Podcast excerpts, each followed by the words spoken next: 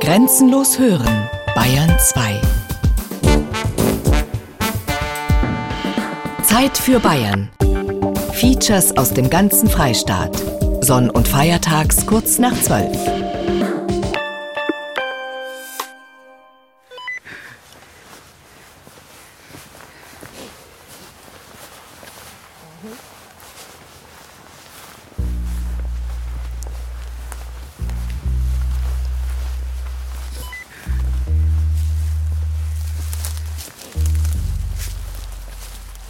der Baum.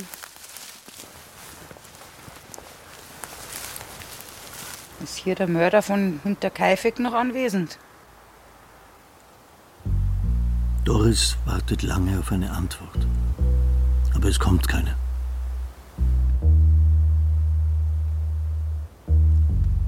Warum hast du die tagelang da im Wald versteckt?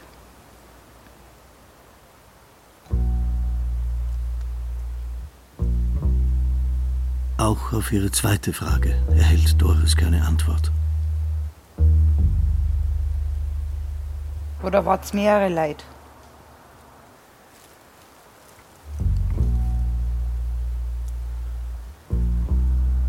Schweigen im Walde.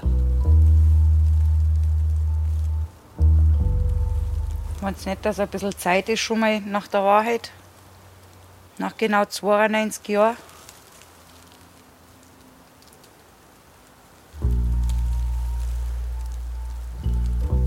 Es kommt keine Antwort aus dem Hexenholz von Hinterkaifeck. Was war der Grund, warum du oder ihr eine ganze Familie ausgelöscht habt?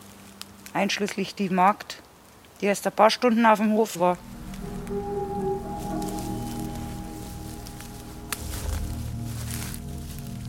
Dem Spuk auf der Spur.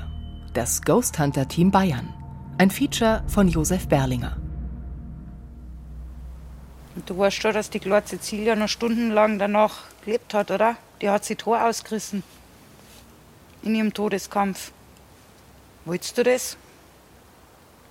War der Josef der Grund, warum du die Familie ausgelöscht hast? Immer wenn sich die Mordnacht jährt, zieht es Doris Michel nach Hinterkaifeck, an den Ort eines schaurigen Verbrechens. Hinterkaifeck war der Hausname für den versteckt im Wald gelegenen Teil des Weilers Kaifeck. Nicht weit davon ist Doris aufgewachsen. Und sie glaubt, dass die unerlösten Seelen im angrenzenden Wald herumgeistern. Die Einheimischen nennen diesen Wald das Hexenholz. Doris hofft, dass die Seelen des Mörders und die Seelen der sechs Opfer heute in dieser besonderen Nacht ein Zeichen geben. Vielleicht. Oder gar eine Antwort auf die Fragen. Warum hast du den Josef knallhart erschlagen, den dreijährigen Burm? Der am wenigsten was dafür hätte können. Es geht auf Mitternacht zu. Wird sich der Mörder, wird sich eines der sechs Opfer noch melden?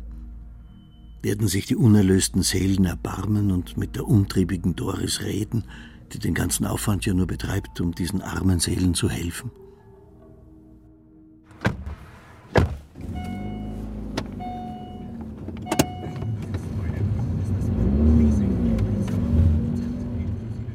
Sieben Stunden vorher.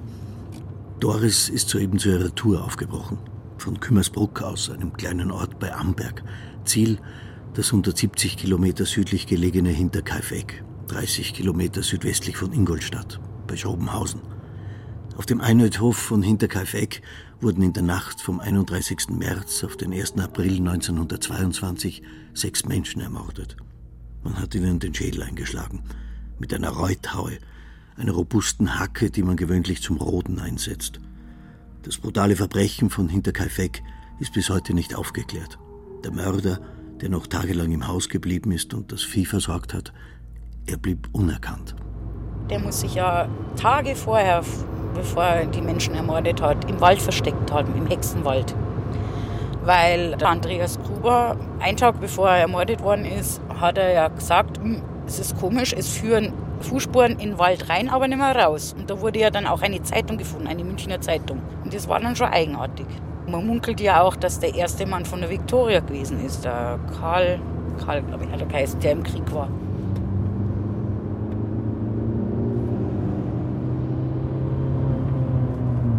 An einem Ort, wo so viel Leid geschah, wo Menschen unvermittelt aus dem Leben in den Tod gerissen wurden, wo so viel mörderische Energie war, da müssen auch heute noch energetische Spuren sein, davon ist Doris überzeugt.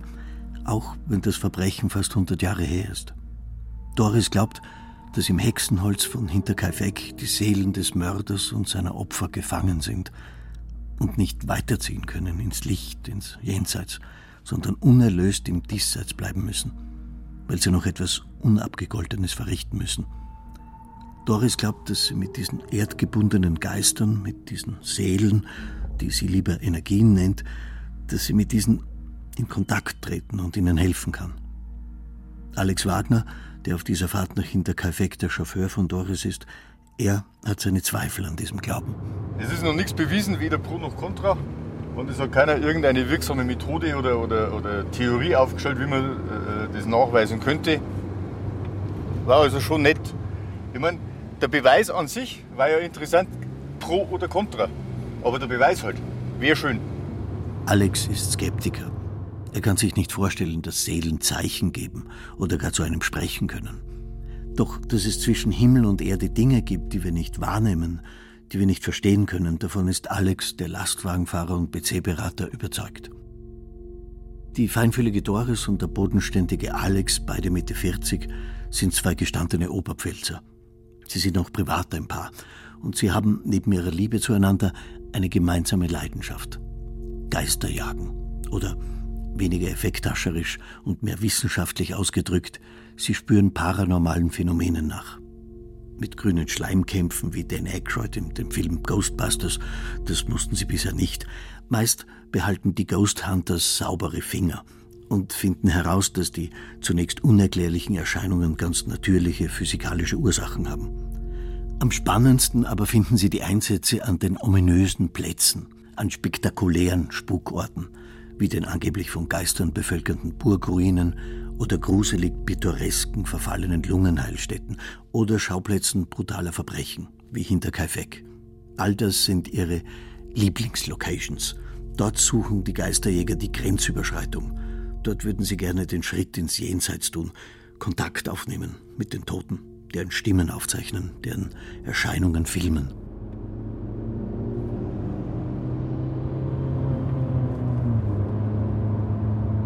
Der Lieblingsspruch von Alex lautet Carpe Noctem, nutze die Nacht. In dem berühmten Bild von Johann Heinrich Füßli, der Nachtmar, sitzt auf der Brust einer schlafenden Frau ein verwegenes, koboldhaftes Wesen. Und zum Fenster herein schaut ein Pferd mit weit aufgerissenen Augen. In der Nacht sind die Moral und das Gewissen außer Kraft, die Vernunft und das Kalkül entmachtet. Die Nacht ist das Ungedachte, und das Undenkbare. Sie ist eine Chiffre für das andere. Aber noch ist Tag. Und noch müssen sich Doris und Alex mit ganz profanen irdischen Dingen herumschlagen. Ihre Fahrt nach Hinterkaifeck beginnt mit einem merkwürdigen Vorfall. Das rechte Hinterrad klingt gespenstisch, gruselig.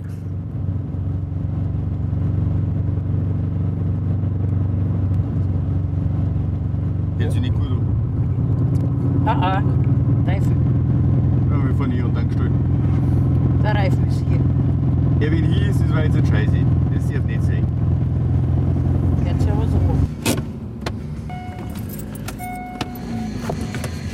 Schauen wir Ersatzreifen haben wir ja dabei? Ja, wenn wir den Reifen nicht runterkriegen, du wird's gut. So kriegen wir nicht runterschleppt. Autoverkäufer. Immer die Reifen nicht runterbringen. Soll die Fahrt nach Hinterkaifeck scheitern? Ist der technische Defekt eine Warnung, eine Botschaft aus dem Jenseits? Sollen sich Doris und Alex trotzdem auf den Weg machen mit einem rumpelnden Reifen? Mit einem defekten Rad, das man nicht wechseln kann, weil die Schrauben verrostet sind? Eine fast zweistündige Fahrt mit Zittern und Bangen. Und der Reifen, der hat schon immer hinten ein bisschen gesponnen. Jetzt schauen wir mal, was los ist. Ja, das habe ich am Donnerstag habe ich das auch schon gehabt, eine Zeit lang auf der Autobahn. Da hat er gerumpelt, fünf Kilometer lang. Und dann hat er wieder in Ruhe gegeben. Naja.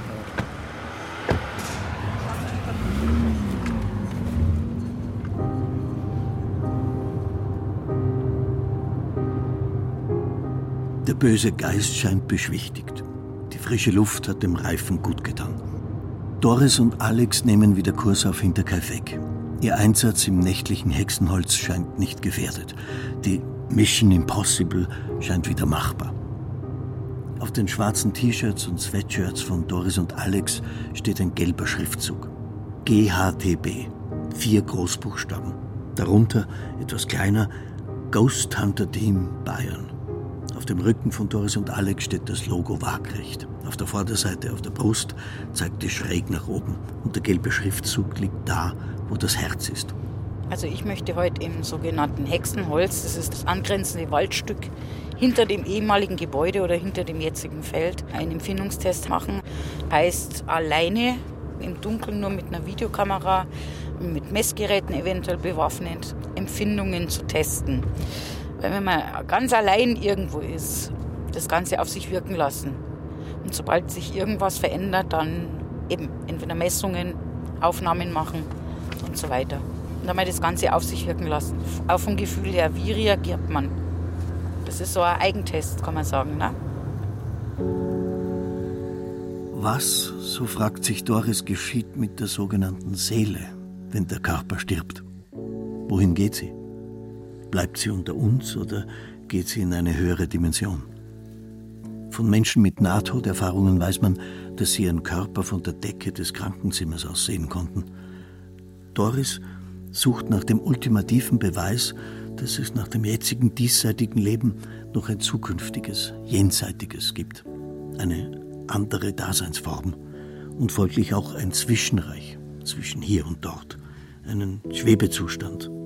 Wenn Seelen von Verstorbenen nicht ins Jenseits können, sondern im Diesseits festsitzen, festhängen, festschweben, so eine Seele, so ein Geist macht die Grenze durchlässig.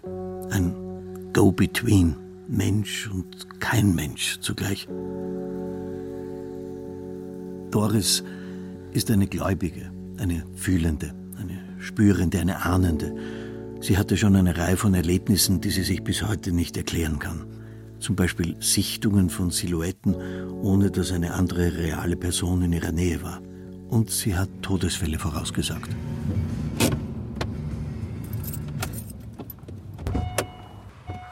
Das war in die 90er Jahre. Da habe ich vorausgesehen, zwei Wochen vorher, bevor jemand verstorben ist. Und diese Situation hat sich dreimal wiederholt.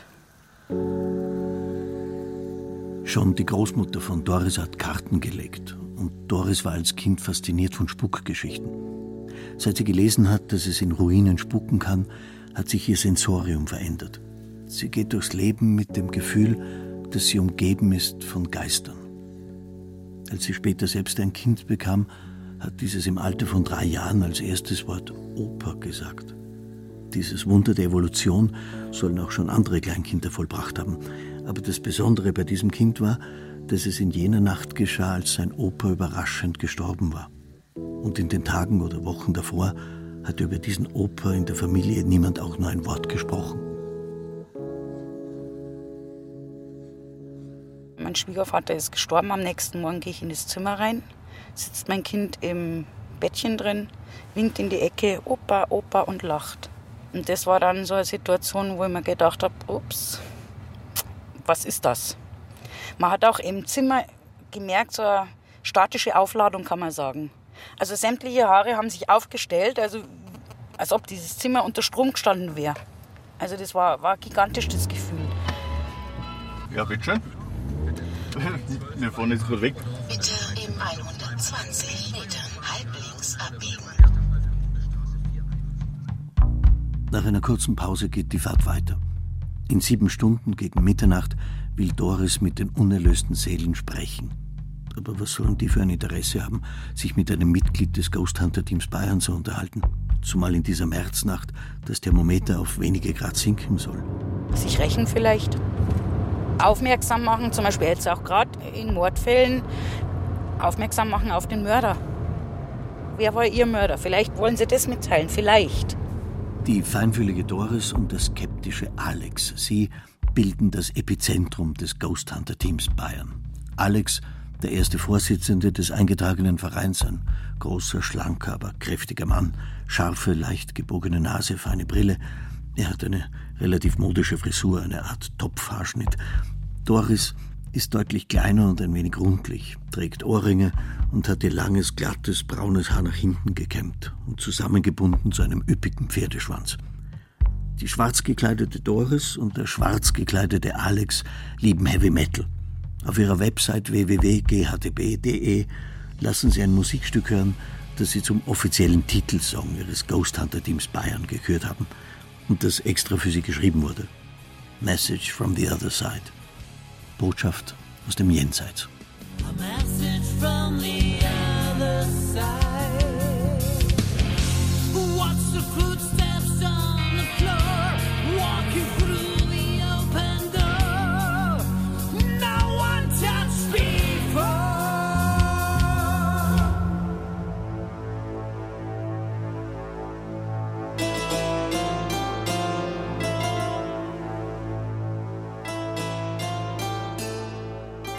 Die Ghost Hunter Houseband Ravenride hat den Raben als Wappentier. In ihm sehen die Musiker das Geheimnis verkörpert. Die Darkness, das Düstere, Dunkle, Nächtliche.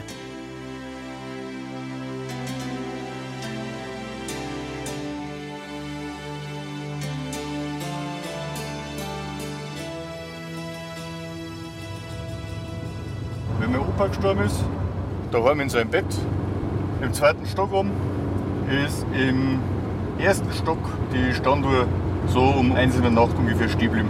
Und die ist immer gelaufen. Die war noch vollkommen, also die Gewichte waren noch komplett oben und alles, also die, da hätte nichts fehlen dürfen. Solche Phänomene bringen auch einen bodenständigen, handfesten Geisterjäger wie Alex ins Grübeln. Er glaubt, dass sich viele Dinge dieser Welt der Deutung und der naturwissenschaftlichen Erklärung entziehen. Dennoch will er mit seinen Ghost Hunters dem, wie er sagt, spiritistischen Wildwuchs das Wasser abgraben.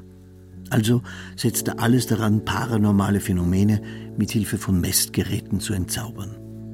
Wenn die Geisterjäger gerufen werden, weil Leute unerklärliche Dinge wahrnehmen, dann finden Alex und seine Kollegen meist recht einfache Ursachen. Seltsame Geräusche auf einem Dachboden entpuppen sich als Getrippel einer Katze und ein ratloser Mann, dessen Fernseher sich selbstständig ein- und ausschaltet, bekommt von Alex zu hören. Jeden Tag auf Nacht um halb elf kommt der Nachbar mit seinem Auto heim und drückt auf seine Funkbedienung von der, von der Garage und dann macht oben der Fernseher seine Macken. Bei 95 Prozent aller Spukfälle findet das Ghost Hunter Team Bayern derlei natürliche physikalische Ursachen. Nur in Ausnahmefällen ist man ratlos. Etwa wenn bei sogenannten Sit-ins in Räumen mit dubiosen Erscheinungen seltsame Stimmen aufgezeichnet werden. Bei so einem Sit-in sitzen die Geisterjäger im Kreis und machen Ton- und Videoaufnahmen. Bei einem ihrer jüngsten Fälle hat das GHTB eine Stimme aufgezeichnet und man fand nicht heraus, woher sie gekommen war. Alex hört diese Stimme den Satz sprechen, ich hasse dich.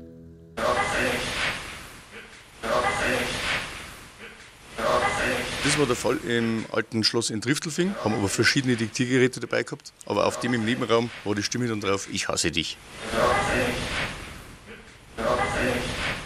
Hier den Satz, ich hasse dich herauszuhören, das erfordert schon sehr viel Fantasie.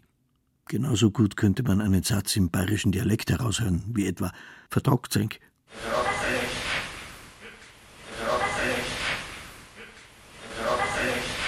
Wie immer der Satz lauten soll. Bei der dubiosen Aufzeichnungen und mysteriösen Phänomenen erklärt das Ghost Hunter Team Bayern seine Arbeit für beendet. Für Geisteraustreibungen, für Exorzismus ist man nicht zu haben. Anders gelagert war der Fall des Ingenieurs Michel Brehm. Nicht allzu lang vor seiner Fahrt nach Hinterkaifeck wurde das GHTB in dessen Wohnung gerufen, weil es dort, bald nachdem die Brems eingezogen waren, angeblich gespuckt hat. Und dann hat es halt nach einer Zeit immer wieder regelmäßig ab 11 das Klopfen angefangen. Erst immer bloß an der Heizung, dann später an die Türen vom Schrank. Michael Brehm ist sich sicher, dass es kein Defekt an der Heizung ist. Als Ingenieur muss er das wissen. Und auch, dass es kein Scherz des Nachbarn war, hat er überprüft. Aber das Geräusch will nicht verschwinden. Brehm imitiert mit dem Zeigefinger das Geräusch am Heizkörper. Es war immer so leise zum Teil das Klopfen. An der Holztier dann relativ schnell und lauter. Jede Nacht dieses Klopfen. Und auch eine Gestalt will Brehm in der Wohnung schon gesehen haben. So, so eine schemenhafte Gestalt ungefähr, ein Kopf größer wie ich. Also so vom Kinderzimmer-Schrankstück, schwarz-weiß, ganz komisch.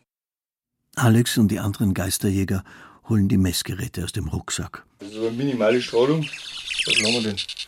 Dann ruft Alex, Doris und Tom seine Mitarbeiter ins Kinderzimmer zum Sit-In. Wir machen den Sit-In aus dem Grund hier, weil ich da gerade eben äh, ein ja, freischwebendes Magnetfeld äh, gemessen habe. Videokameras mit Nachtsichtfunktion werden in Stellung gebracht, ebenso Diktiergeräte. Dann wird das Licht ausgemacht. Alex spricht mit den Geistern. Ist denn irgendjemand noch anwesend? Macht euch doch bitte schon irgendwie bemerkbar. Sei es Anlangen, Anzupfen oder einfach ein paar Klopfgeräusche. Kurzes Zusammenzucken in der Runde. Aber es war Alex selber, der geklopft hat, um die Geister zu provozieren. Ohne Erfolg. Es kommt zu keinem Kontakt, zu keinem Gespräch. Die Geisterjäger Doris und Tom wollen allerdings etwas gespürt haben. Also ich würde jetzt sagen, keine Berührung, sondern ein Windhauch. Also als ob jemand vorbeigehen würde. Also ich habe den kalten Hauch jetzt um die Ellenbogen. Die Sitzung wird abgebrochen. Ohne Erklärung des Klopfens, ohne Erklärung der schemenhaften Gestalt. Damit beenden wir auch die Geschichte für die Geisterheit und lassen die wieder in Ruhe. Der Ingenieur Brehm bleibt verunsichert. Also das heißt, ich weiß jetzt auch noch gar nicht, ob ich mir jetzt da was zusammengesponnen habe. Das kann er momentan tatsächlich nicht sagen. Aber äh, dass irgendwas nicht stimmt, Das ist klar. das ist auf jeden Fall definitiv Genau. da.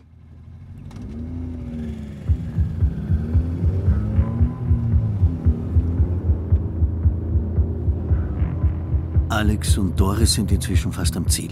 Vor einer guten halben Stunde sind sie an ihrer Haus- und Hofburg vorbeigefahren, der imposanten Ruine Wolfstein bei Neumarkt. Dort übt das Ghost Hunter Team Bayern gelegentlich.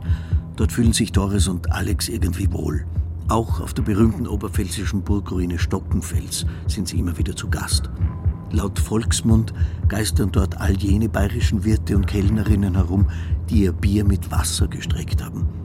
Als die Geisterjäger dort eine Untersuchung machten, gab es eine deftige Überraschung. Und dann wurden unsere Fragen ein bisschen aggressiver. Ey, was seid denn ihr für welche? Ihr seid doch eh bloß Bierpuncher und so, ne? Und plötzlich merke ich, wie mich im rechten Arm was reinzwickt. Ich habe eine ganz dicke Winterjacken angehabt. Ich aufgeschrien, die anderen gleich gerissen vor lauter Schreck. Was ist denn los? Sag ich, jetzt hat mich irgendwas gezwickt. Hat wehgetan, höllisch. Okay, alles klar, abgehakt. Zu Hause schaue ich nach, war ein blauer Fleck. Ohne dass jemand neben mir gestanden war rechts. War eigenartig. War ein Erlebnis, wo wir uns alle noch nicht erklären konnten. Fragezeichen. Doris und Alex sind kurz vor Hinterkaifeck. Weil sie die Dame von Navi schon aussteigen haben lassen, macht ihnen die letzte Straßeneinmündung Probleme. Wie alle Paare dieser Welt sind sie uneins über die richtige Route. Schauen wir mal auf die Karten. Ja, ja. Ja, irgendeine Straße ist bloß eine Straße. Gib her, bis du da lang suchst.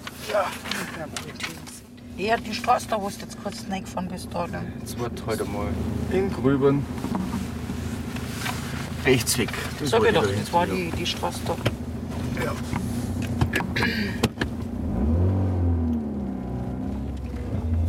500 Meter noch und sie werden auf ihre Mitstreiter treffen. Auf die Kollegen vom Ghost Hunter Team Bayern. Ja, das schaut doch gar nicht schlecht Das aus. schaut doch gut aus. Da steht ja unser Pavillon und alles schon da. Ja, Daniel war doch schon fleißig. Ah! Ja, wer ist denn da dabei? Ich glaube, mein Schwein pfeift. Der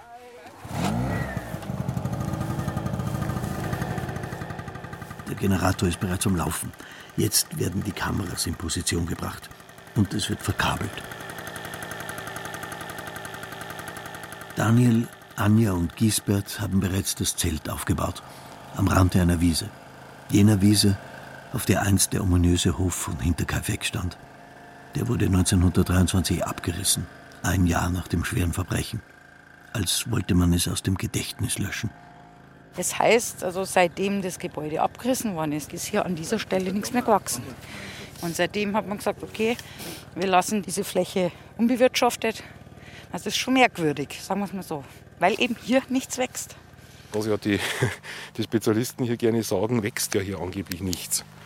Und dass nichts wächst, sehen wir ja. Alles wächst, alles voll Gras.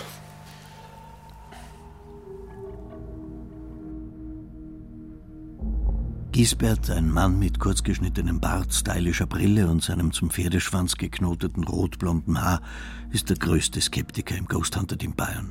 Er ist der Gegenpol zu Doris. Wo sie etwas spürt, spürt er nichts. Wo sie gern etwas hineindeutet, deutet er es gern wieder heraus. Gisbert ist der Rationalist, der Aufklärer, der Materialist. Trotzdem hat er seinen Platz in der Gruppe, wie auch Doris ihren Platz in der Gruppe hat. Sie die die Geister und die Seelen am liebsten umarmen würde, während er die Distanz behält. Sie, die das Flackern einer Kerze als Antwort einer von ihr befragten Seele deutet, während er sicher weiß, dass das Flackern nur durch einen Windstoß verursacht ist. Sie, die ein unerklärliches Phänomen als Botschaft aus dem Jenseits nimmt, während er nur den diesseitigen Dingen auf den Grund gehen will. Ja, das war Tierchen. Entweder habe ich mit meinem Licht und Vogel aufgeweckt oder es hat irgendein Häschen gefiebt. Ja, schimpft. Da schimpft jemand über die Störung. Das ist ja das Schöne, dass man gerade hier in Hinterkaifeck wirklich jeden Gashalm äh, mit irgendwas in Verbindung bringen kann. Ah, das ist da. Wer fiebt denn da? Wir versuchen natürlich schon ein bisschen was aufzudecken. Anja Rosenhammer, die jüngste in der Runde. Auch sie trägt ein Sweatshirt mit dem Logo der Gruppe. GHTB. Ich bin durch meinen Freund, Daniel, in die Gruppe dazugekommen. Ich muss ganz ehrlich sagen, davor habe ich eigentlich nicht wirklich mit dem Thema was zu tun gehabt. Habe das auch nicht ernst genommen. Daniel, ein schlanker junger Mann, zweiter Vorstand des Vereins der Ghost Hunter Bayern, ist immer auf der Suche nach neuem Equipment für die Gruppe. Und als Technikfreak kann er seiner Anja, die in einem sozialen Beruf arbeitet, einiges beibringen war dann super und dann hat sie doch mein Interesse geweckt. Bin aber definitiv ein Skeptiker. Also ich glaube nicht an Geister.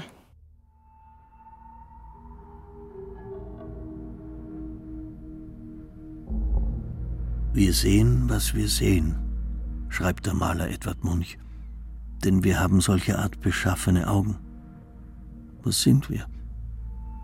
Eine Ansammlung von Kraft in Bewegung ein Licht, das brennt, mit einem Docht.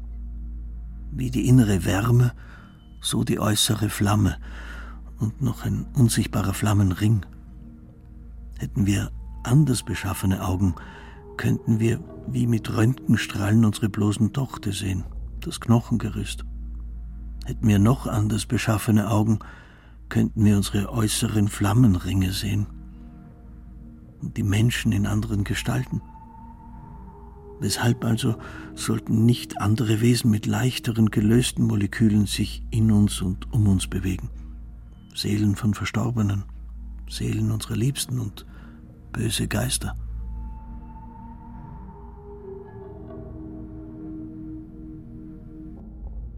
Es kann sein, das, was da ist. Daniel Biersack. Er filmt. Alles, was sich bewegt. Und wir hoffen halt, dass sie einmal was zeigt. Geht raus nach innen. Ja, zu uns her. Das soll jetzt nicht unbedingt. Nein, zurück. Rechts. Nach rechts. Nach rechts. Gut. So lassen wir es. Als spannendsten Ort seiner bisherigen Einsätze nennt Daniel die Ruine eines ehemaligen Sanatoriums in Franken. Auch Anja Rosenhammer interessiert sich besonders für jene Locations, in denen heftige, spannende Geschichten passiert sind. Auf übernatürliche Wahrnehmungen wartet Anja noch. Angst hatte sie auch noch keine. Sie hält es da eher mit dem Maler Francisco de Goya. Der schrieb einmal in einem Brief, ich habe weder Angst vor Hexen noch vor Poltergeistern, Gespenstern, Prahlern, Riesen, Taugenichtsen, Bösewichten etc.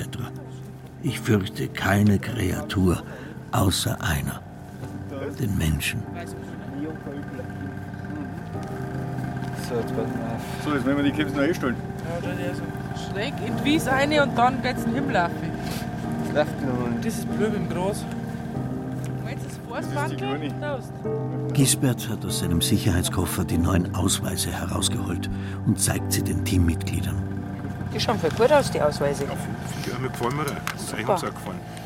Ja, du, ich kann dir auch Häschen du mich einen sehen, hinmontieren und das schaut dann. Ist, Illusion ist alles. Ich kann dir auch, äh, meine Grafikerin kann dir auch Häschen einen Ja, rein Photoshop macht es möglich. Ne? Ja, Also, genau. hm, Kannst mir Claudia Schiffer draus machen, das weiß ich doch. Monitor und Rekorder sind parat. Die Infrarotkameras, die den Umkreis von fünf bis sechs Metern komplett ausleuchten, sind aufgestellt. Auf dem Laptop ist zu verfolgen, was jede der acht Kameras aufzeichnet. Alex und Gisbert sind gespannt, ob sie heute irgendetwas sehen werden. Außer Hasen, Insekten und Pilze. Schwammerler. Alles ist verkabelt jetzt und der Generator versorgt die Geräte mit Strom. Denn wir befinden uns auf freiem Feld. Drüben der dunkle nächtliche Wald. Dort wird Doris später zu den Hinterkaifecker Seelen sprechen. Und der Lärm des Generators wird auch in diesem Wald zu hören sein. Wie soll sich Doris dabei konzentrieren können, wenn die Nacht erfüllt ist vom Getöse der Maschinen? Steht sie da nicht auf verlorenem Posten? Andererseits, warum sollen die Seelen sich verziehen, wenn ein Generator Radau macht? Vielleicht lieben sie gerade den Höllenlärm. Jetzt bringt Alex den Magnetfeldmesser in Position. Alles, was elektromagnetische Felder erzeugt, zeigt das an. Und das misst halt auch die Feldstärke dann in Milligauss. Wenn man auf fein stellt, dann sind wir bei 0,1 bis 1 Milligauss.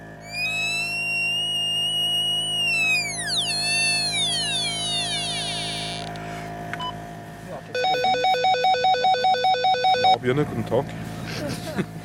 Sie wünschen.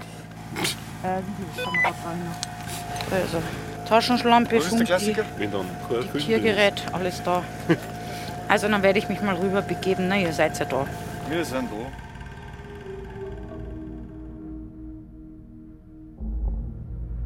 da. Als erste Aktion in dieser Hinterkaifecker Märznacht begibt sich Doris auf die Wiese, auf der einst der Hof stand.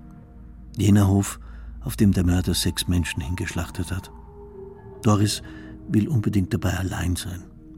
Aber ihr Aufnahmegerät hält sie in der Hand. Auch sie, wie viele spiritistisch oder esoterisch sich verstehende Menschen, will ihr Tun und Denken legitimieren. Sie will der durchrationalisierten Kultur, in der sie lebt, Genüge tun. Statt rein auf ihr Gefühl zu bauen, sucht sie nach nachvollziehbaren Beweisen. Sie will mit Technik, die grundsätzlich unzulänglich ist, den Forderungen einer Vernunft entsprechen, die von jeher beschränkt ist.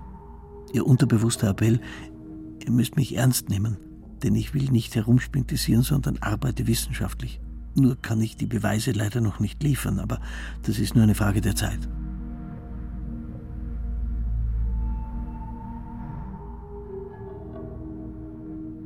Doris, die Glaubende, will partout seriös sein. Sie will Belege liefern. Dabei könnte sie ihren Rekorder genauso gut im Zelt lassen, denn eigentlich will sie doch nur ungestört in sich hineinhören. Sich voll konzentrieren, die Fühler so weit ausstrecken, soweit sie nur kann, um feinsten Regungen nachzuspüren. In ihr und in ihrer Umgebung. Und kann sie diese Umgebung vielleicht sogar Kraft ihrer Gedanken und Gefühle beeinflussen? Wie sagt der Alex, nicht die gerufenen Geister, sondern das Unterbewusstsein steuert alles.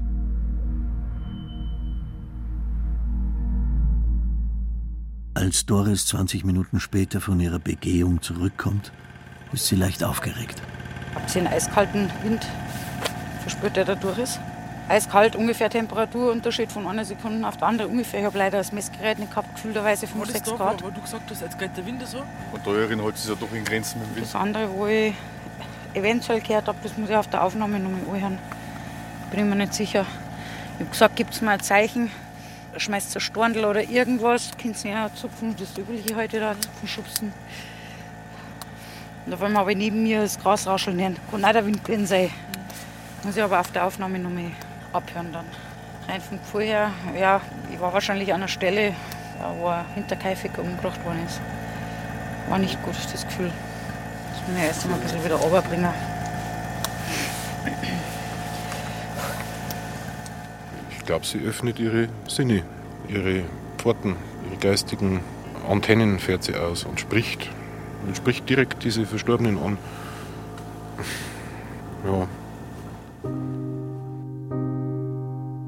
Selig sind, die nicht sehen und doch glauben. Dieser Gisbert ist ein ungläubiger Thomas. Er zweifelt an den Wahrnehmungen seiner Teamkollegin, so wie der Apostel an der Auferstehung Jesu gezweifelt hat. Wenn ich nicht in seinen Händen die Nägelmale sehe und meine Finger in die Nägelmale lege und meine Hand in seine Seite lege, kann ich's nicht glauben. Jetzt spürt der ungläubige Gisbert seine Füße nicht mehr. So kalt ist es inzwischen in Hinterkaifeck. Aber sein Verstand ist wie immer glasklar und kritisch, auch seiner Teamkollegin Doris gegenüber. Ich akzeptiere, dass das sie so sieht, hört, empfindet, kann es aber aus meiner Sicht nicht bestätigen, weil ich das eben nicht gesehen und gehört habe. Ja, irgendwann muss man aufhören, das zu hinterfragen. Man könnte jetzt natürlich alle Kaliber auffahren und sowas dann sehr tief ergründen. Also ich, ich müsste das selber original so hören und erleben dann würde ich als im ersten Schritt überlegen, wo kommt die Stimme her? Kann die künstlich gemacht sein? Kann da jemand mit mir gesprochen haben? Das ist ja alles theoretisch möglich. Aber ich kann nicht pauschal einfach sagen, nö, du spinnst oder so. Das macht man auch. Das ist unhöflich, macht man einfach nicht.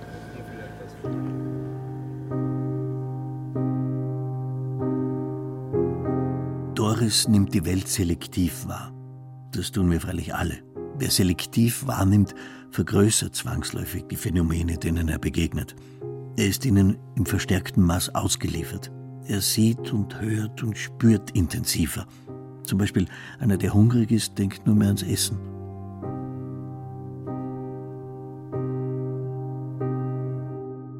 Versteht sich Doris als Medium? Nein, bin ich definitiv nicht. Weil ich sage mal so, Medium, die machen es fürs Geld. Ich mache es nur für unser Team und für mich persönlich. Die Leute machen es fürs Geld, ja in die Richtung laufe ich überhaupt nicht. Da distanziere ich mich. Weil ich gebe nur das wieder, was ich wirklich fühle. Wenn das Ghost Hunter Team Bayern von Spukgeplagten gerufen wird, nimmt es für seine Untersuchungen kein Honorar. Denn es betrachtet diese spukgeplagten Menschen als Ratsuchende und Hilfsbedürftige. Und an denen will das GHTB nicht verdienen. Man arbeitet ehrenamtlich und diskret. Man finanziert sich durch die Beiträge der Vereinsmitglieder.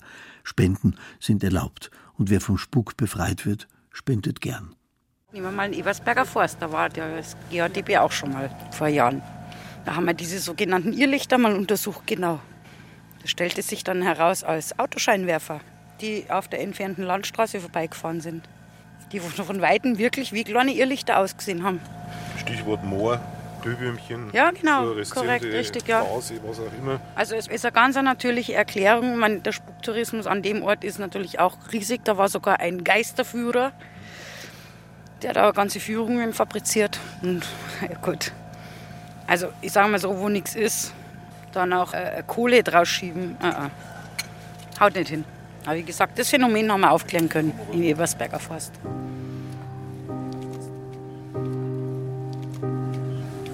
Da habe ich einen Punkt gesehen vorhin. Das könnte jetzt ein Auge gewesen sein von einem Hasen oder irgendwas. Das ist ein Auge du auch gesehen, ja? Ja, ja. Also Licht. Ja, Punkt. Was rumgewandert ist, ne? Ja, könnten Augen von irgendeinem kleinen Tier gewesen sein, kann aber, also viel Krähen gibt es übrigens da, das habe ich halt genannt, das macht das Ganze hier auch fast noch ein bisschen unheimlich.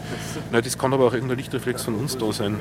Langt ein Tautropfen an einem Baum oder auf einem Blatt und schon haben wir einen Lichtreflex. Wenn man schauen, wenn ich mit dem Laser dahinter gehe, müsste man den ja eigentlich auf irgendeiner Kamera sehen, oder? Ah ja, da ist er, auf der Kamera 4 ist er.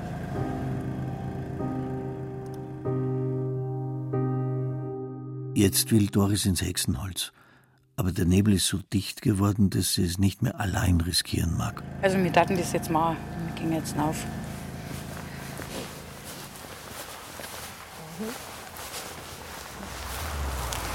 Der fährt vorbei, der fährt den Feldweg aber.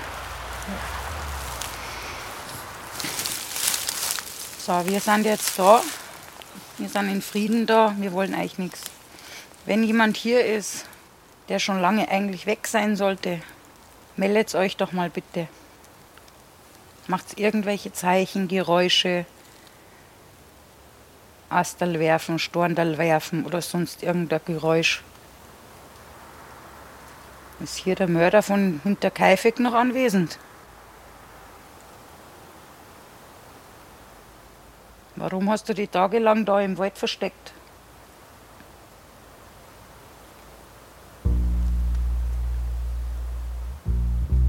Doris wird noch viele, viele Fragen stellen im Hexenholz.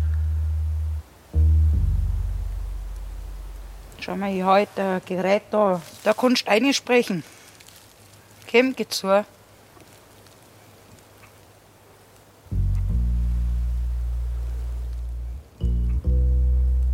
Doris beschwört den Geist des Mörders und wird von Sekunde zu Sekunde unruhiger. Geh wieder raus. Geht, geht nicht mehr. Ich geh raus. Mal gang jetzt. Mein Herz schlägt jetzt wahnsinnig. Jetzt ehrlich gemeint, jetzt steht einer hinter mir. Es ist ein sehr stiller Wald. Das Knistern hinten, das sind aber entweder Borkenkäfer oder Knospen gewesen von dem armen Baum, was da immer wieder knistert hat. Da gehe ich so schnell nicht mehr jetzt rein. Dann gehen wir übers Matterlvorzug, oder? Ja, genau, gute Idee. Das. Doris probiert es am nächsten einschlägigen Platz. 200 Meter weiter westlich, beim Marterl, das von den Einheimischen aufgestellt wurde, um der Opfer von Hinterkaifeck zu gedenken.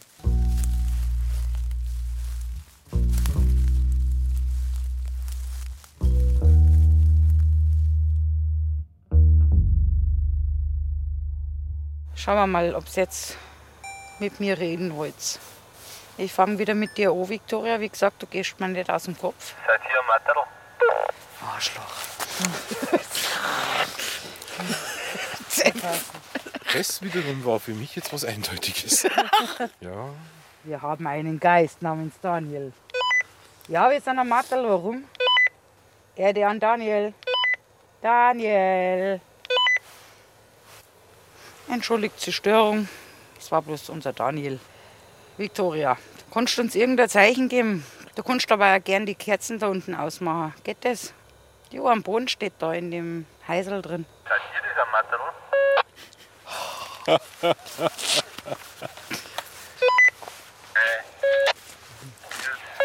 Daniel, und jetzt psst. Wir machen gerade EVP-Aufnahme. also. Entschuldigung, Victoria. Du siehst, wir sind sehr humorvoll.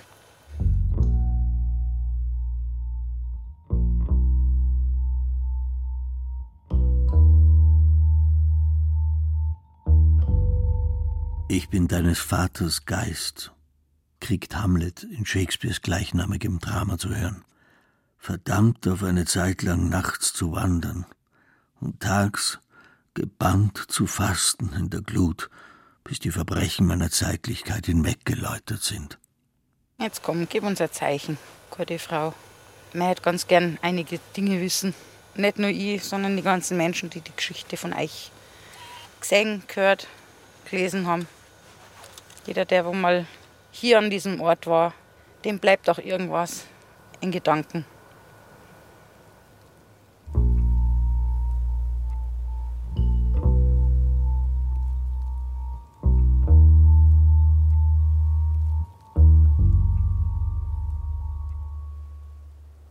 Gottloser Mörderhand fiel am 31. März 1922 die Familie Gabriel Gruber von hier zum Opfer. Andreas Gruber, geboren 1857. Cecilia Gruber, geboren 1849. Victoria Gabriel, geboren 1887. Geborene Gruber, deren Kinder. Cecilia, geboren 1915. Josef, geboren 1919. Maria Baumgartner, die Dienstmagd, geboren 1877. Maria, Dienstmagd, du warst ein paar Stunden auf dem Hof. Hast du den Mörder gesehen, der ich umgebracht hat? Du hast ihm doch bestimmt ins Gesicht geschaut. Mir gesagt, es ist wirklich Zeit für die Wahrheit. Wenn die Wahrheit mal ins Tageslicht gekommen ist, habt ihr eure Ruhe hier. Mach mal so, Andi. Kannst du vielleicht oben die Kerzen ausblasen? Mach's aus da oben, komm, du kannst das. Okay, ich glaube, du bist halt nicht gut drauf. Doris gibt nicht auf. Sie versucht weiter mit einer der Seelen ins Gespräch zu kommen. Sie will weiter reizen, wie sie es nennt. Wer weiß schon, dass unser Wort Gespenst vom althochdeutschen Verb spanan abgeleitet ist?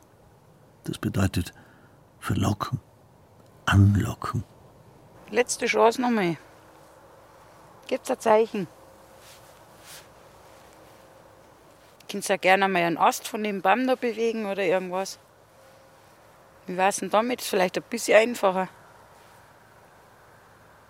Der war ja zu euren Lebzeiten auch schon da, ne? Der Baum. Okay, ich glaube, ihr seid halt müde. Ihr seid halt nicht so gesprächig. Oder? Okay, dann beenden wir jetzt das hier. Ich sage euch nur eins, ihr bleibt da, wir gehen jetzt. Ihr bleibt da, ne?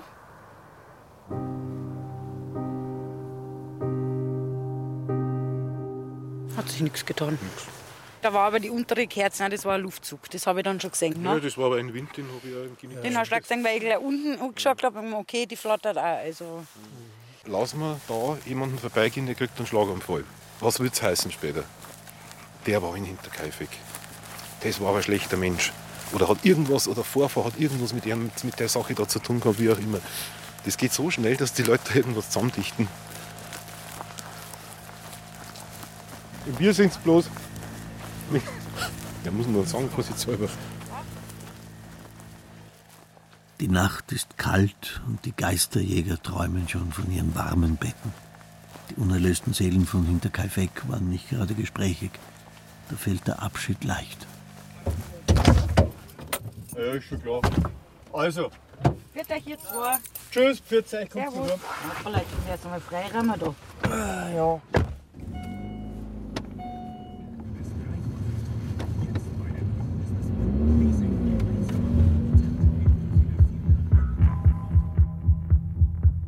Bei der Heimfahrt von Hinterkaifeck kommt Doris ins Grübeln.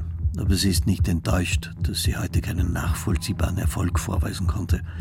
Dass keiner der Geister ein Steinchen geworfen, keiner ein Flämmchen ausgeblasen, keiner ein Wörtchen gesagt hat. Dass die aufgezeichneten Videobilder nicht viel mehr beweisen, als dass die Nacht schwarz ist. Nein, Doris grübelt grundsätzlicher.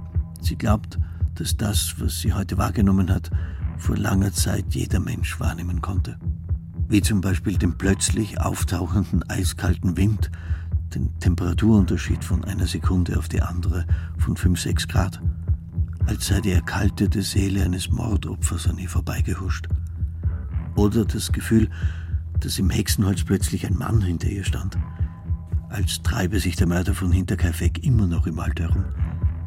Doris findet es schade, dass die Gabe, Übersinnliches wahrzunehmen, dass diese Gabe in unserer Kultur verkümmert ist. Ich sag mal so, dieses Gefühl hat jeder Mensch in sich. Und im Laufe der Jahrhunderte oder Jahrzehnte ist es durch den Alltag verloren gegangen. Das ist in jedem Menschen schlummert es. Das ist in der Natur. Und es gab halt ein Erlebnis oder, oder dieses Erlebnis hat halt dieses Gefühl in mir wieder wachweckt. Ne? Die Rückfahrt ist ruhig. Kein Reifen, der rumpelt, kein böser Geist, der sich bemerkbar macht. Auch Doris und Alex sind nicht sehr gesprächig. Die schweigsamen Seelen von Hinterkaifeck scheinen auf sie abgefärbt zu haben. Erst die Frage nach prominenten Kollegen wie dem Freiburger Parapsychologen Walter von Lucadou machen Doris und Alex wieder quicklebendig. Der Luca Du hat sich, wenn wir damals die RTL-Reportage gehabt haben, ist er auch interviewt worden in der gleichen Sendung und hat sich dann sehr negativ geäußert. Über die schwarz gekleideten Spinner. Die weltweit anzutreffenden selbsternannten Amateurgeisterjäger sind dem Spukexperten Lucadou ein Dorn im Auge. Auch mit den Pseudonymen, den Nicknames der Ghost Hunter Bayern dürfte der promovierte Physiker ein Problem haben. Denn Doris nennt sich Hexana, Daniel nennt sich Haritor, Anja nennt sich Andastra und Alex nennt sich Drasco auch wenn das der Name eines zwergenhaft putzigen spanischen Hausgeistes ist. Dem Herrn Lucadou ist es suspekt. Für ihn sind Geisterjäger Menschen oder, oder Spinner, die schwarz gekleidet am Friedhof in der Nacht rumrennen. Aber in einigen Punkten kann ich ihn befürworten.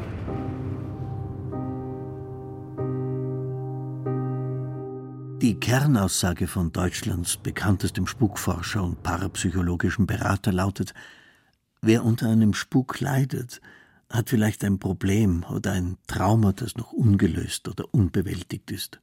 Spuk, definiert Lucadou, ist eine psychosomatische Reaktion, die nicht im eigenen Körper stattfindet. Den Spuk einfach ignorieren kann hilfreich sein, aber ergiebiger wäre es nachzuforschen, für was er stellvertretend steht. In dem Kinofilm Ghost heißt es Ghosts are unfinished business. Geister sind unvollendete Aufgaben.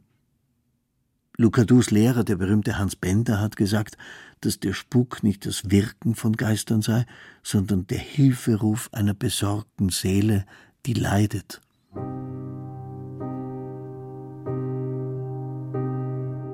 Doris wirft Lucadou vor, dass er sich nicht intensiv genug mit seinen Klienten beschäftigt. Sie hat öfter schon Leute an ihn verwiesen, aber die wurden dann nicht länger als fünf Minuten beraten, telefonisch. Das Ghost Hunter Team Bayern dagegen kommt zum Ort des Geschehens und versucht erste Hilfe zu leisten. Nichtsdestotrotz gibt es zwischen Lucadou und dem Ghost Hunter Team Bayern auch einen breiten Konsens. Jeder Klient, der glaubte, spuke bei ihm, muss ernst genommen werden. Keiner darf als Spinner oder gar als Verrückter abgetan werden. Immerhin haben drei Viertel aller Deutschen schon etwas erlebt, das sie sich nicht erklären können. Wer eine solche Wahrnehmung beichtet, zeigt keine Schwäche, sondern beweist Mut. Diesen Menschen begegnet man mit Feingefühl und nicht mit Arroganz. Wenn ich dann höre, so einige Teams, die führen sich da recht auf und, ah, nee, das geht gar nicht. Das ist ein absolutes No-Go bei mir.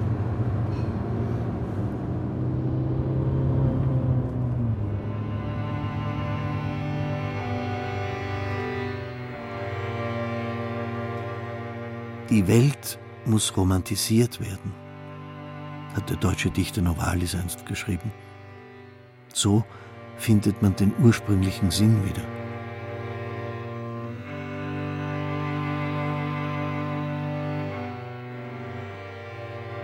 Dem Spuk auf der Spur, das Ghost Hunter Team Bayern. Sie hörten ein Feature von Josef Berlinger. Erzähler Johannes Silberschneider. Ton und Technik Regina Stärke.